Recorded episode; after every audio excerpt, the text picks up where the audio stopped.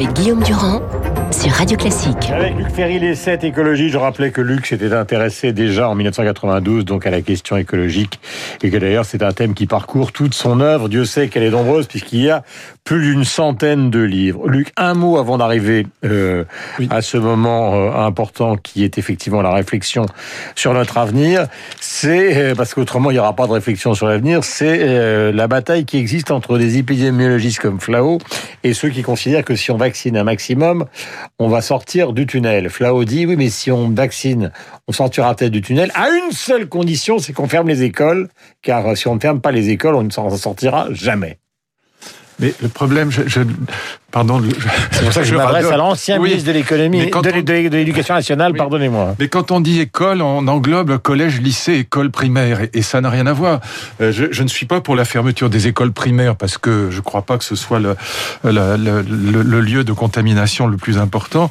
En revanche, pour les collèges et les lycées, ça peut, ça, ça, ça peut se, se discuter. Ce que je ne comprends toujours pas, c'est pourquoi on n'a pas vacciné en même temps que les soignants et les personnes âgées. Les enseignants. Non, les étudiants.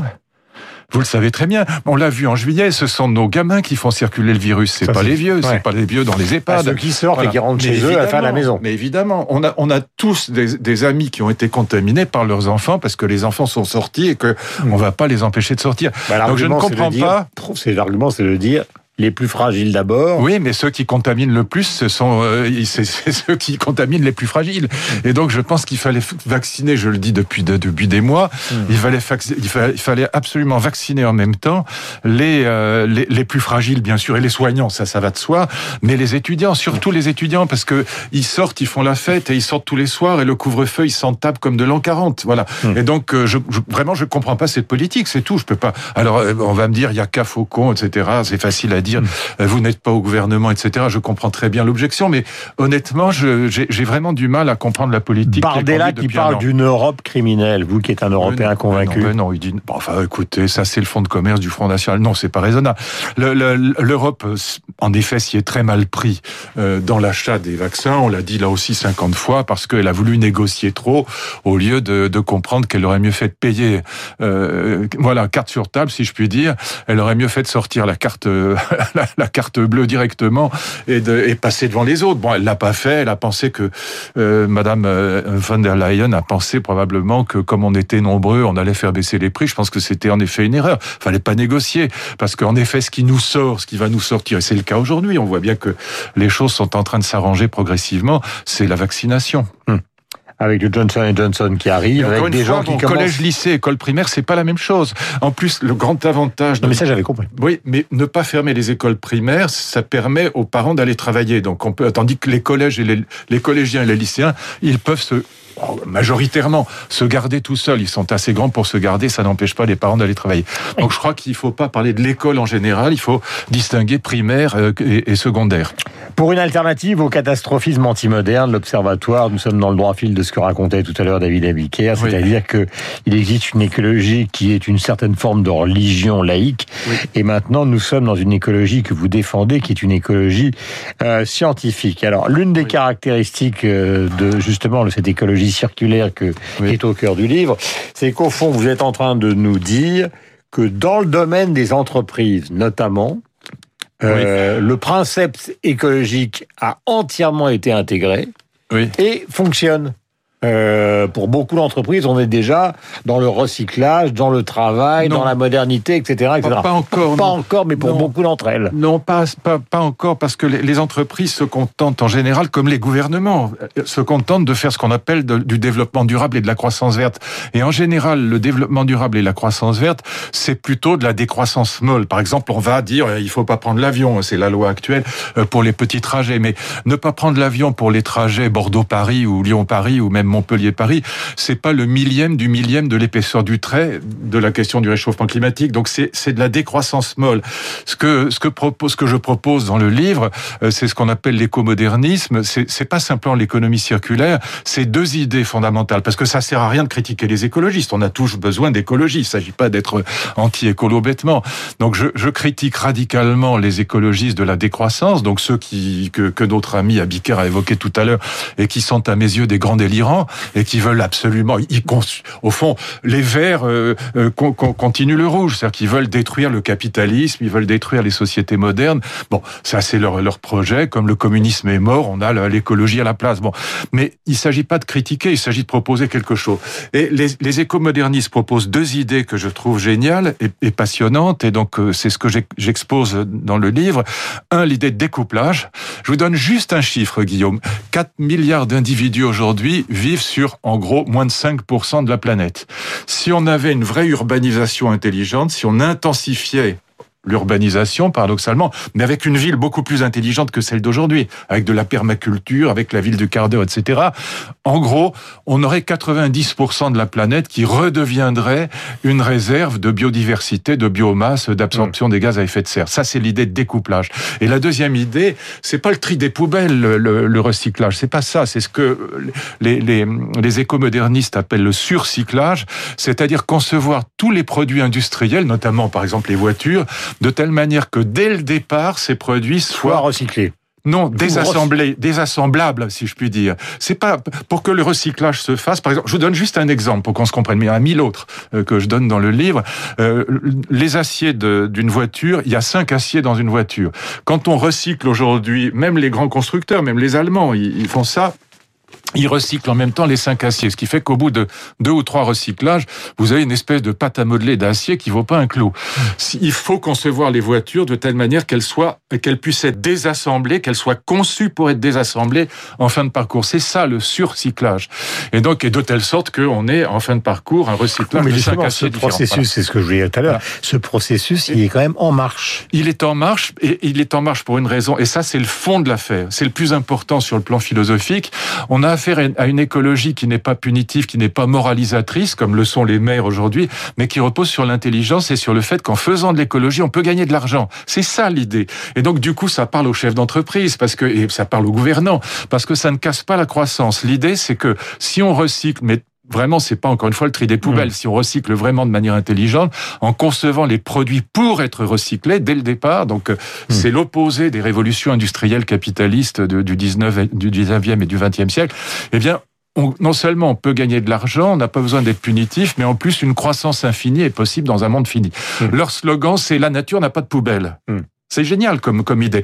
Vous regardez la nature, il n'y a pas de poubelle dans la nature, tout est recyclé. Et donc il faut qu'on conçoive le modèle industriel de, sur le modèle de la nature. Là, pour le coup, ce sont des écologistes, hein, mais de, telle manière que tout puisse être recyclé. Et là, du coup, la croissance infinie redevient possible dans un monde fini. vous avez vu euh, récemment l'affaire Antoine Faber euh, chez Danone, c'est-à-dire qu'un grand patron euh, qui finalement a été oui. démis de ses fonctions. Parce qu'il voulait faire de l'écologie et de l'humanitaire, en gros. En gros. Oui, voilà. Mais parce que, les, encore une fois, les chefs d'entreprise aujourd'hui euh, croient faire de l'écologie parce qu'ils font, je vous le disais tout à l'heure, de la décroissance molle, de la, décroissance gentillette. Alors on va être dans la frugalité. C'est pas ça que je défends. C'est pas ça que défendent les, les éco-modernistes. C'est pas du tout la frugalité. C'est l'inverse. Ils ont une, une allégorie que j'aime beaucoup. Ils disent, regardez le cerisier, par exemple. Vous regardez un cerisier au mois de juin. Moi, moi j'ai passé toute ma vie à la campagne et on avait des cerisiers. Bah, quand vous voyez les cerisiers au mois de juin, euh, c'est pléthorique un cerisier. Ça, ça, donne beaucoup plus de cerises que vous allez pouvoir en manger. Ça nourrit les musaraignes, les mulots, les insectes, les oiseaux, etc. Et les humains. Et donc on n'est pas dans la décroissance. On est dans, on est au contraire dans la supercroissance, si je puis dire. Mmh. Et donc ce modèle-là, c'est un modèle qui repose non pas sur la morale, mais sur l'intelligence et qui n'est pas punitif parce qu'on peut par exemple, dans l'automobile, si on recyclait intelligemment, on peut gagner énormément d'argent avec ce recyclage. Question sur les sciences. J'ai lu euh, chez vous ou ailleurs plusieurs choses.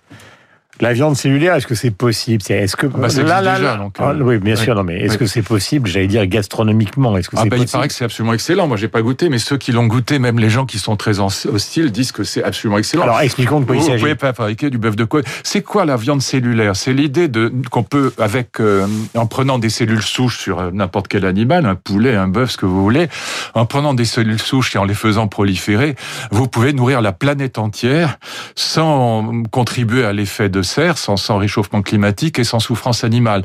Alors le, gros avantage, il faut savoir une chose, c'est que euh, paradoxalement, ça protégerait euh, la, petite agriculture, parce qu'aujourd'hui, plus de 95% de la viande que nous consommons dans le, mmh. monde est, est, est, une viande qui est produite par l'industrie, par l'agriculture intensive, c'est-à-dire par mmh. l'industrie euh, agroalimentaire. c'est le nom qui fait peur. Viande cellulaire. Bah, les gens, nom, bah, on va les gens qui aiment les, non, non, mais les gens qui aiment les entrecôtes ce matin, quand ils entendent viande cellulaire, ils disent oh là là. Non, non, mais après, bah, à chaque fois qu'il y a quelque chose de moderne, de toute façon, les, à chaque fois en France, les, Français sont debout sur les freins. Mais c'est la viande cellulaire. Vous pouvez fabriquer du bœuf de Kobe, vous pouvez le persiller, vous pouvez mettre exactement ce que vous voulez dedans.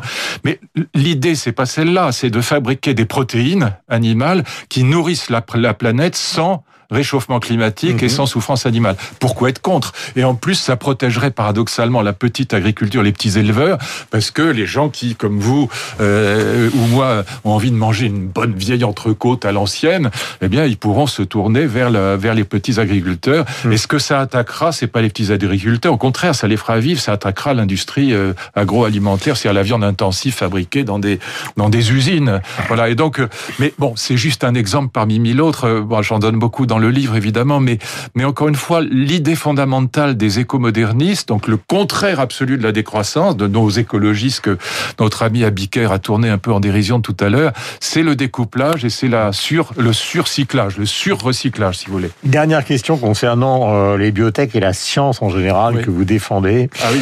Euh, Bill Gates euh, a investi beaucoup d'argent dans deux catégories de choses qui sont quand même très critiquées par les écologistes. La première, c'est les mini-centrales nucléaires qui repartent d'ailleurs dans certains pays du Nord, point numéro un.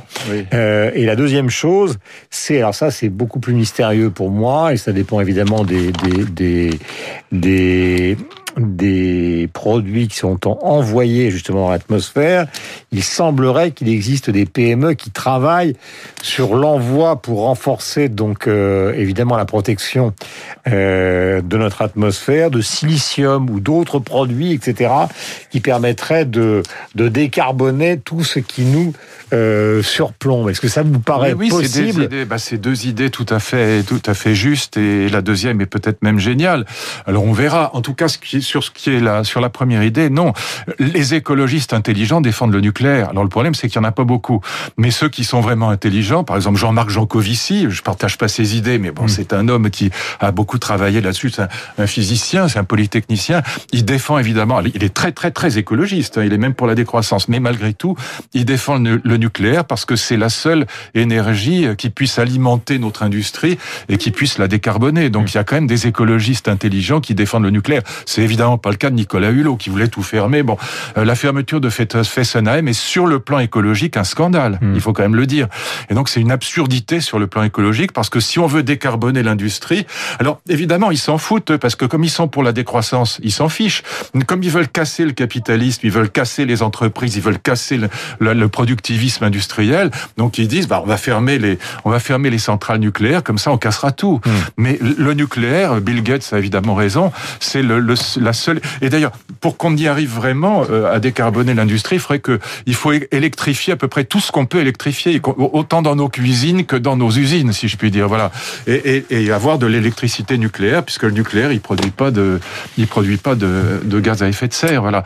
Et donc, encore une fois, les écologistes intelligents défendent le nucléaire. Les, les, les ceux qui le défendent pas, c'est qu'ils n'ont rien compris à ce qui se passe. Sauf qu'ils veulent, encore une fois, casser le monde industriel, le capitalisme. Et comme disait Alain Lipietz, je m'arrête là.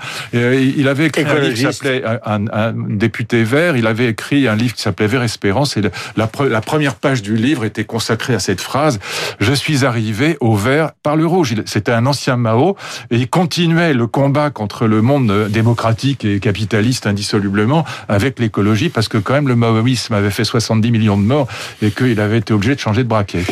Édition L'Observatoire pour une alternative au catastrophisme anti-moderne. Luc Ferry, nouvel ouvrage dans toutes les Merci bonnes Guillaume.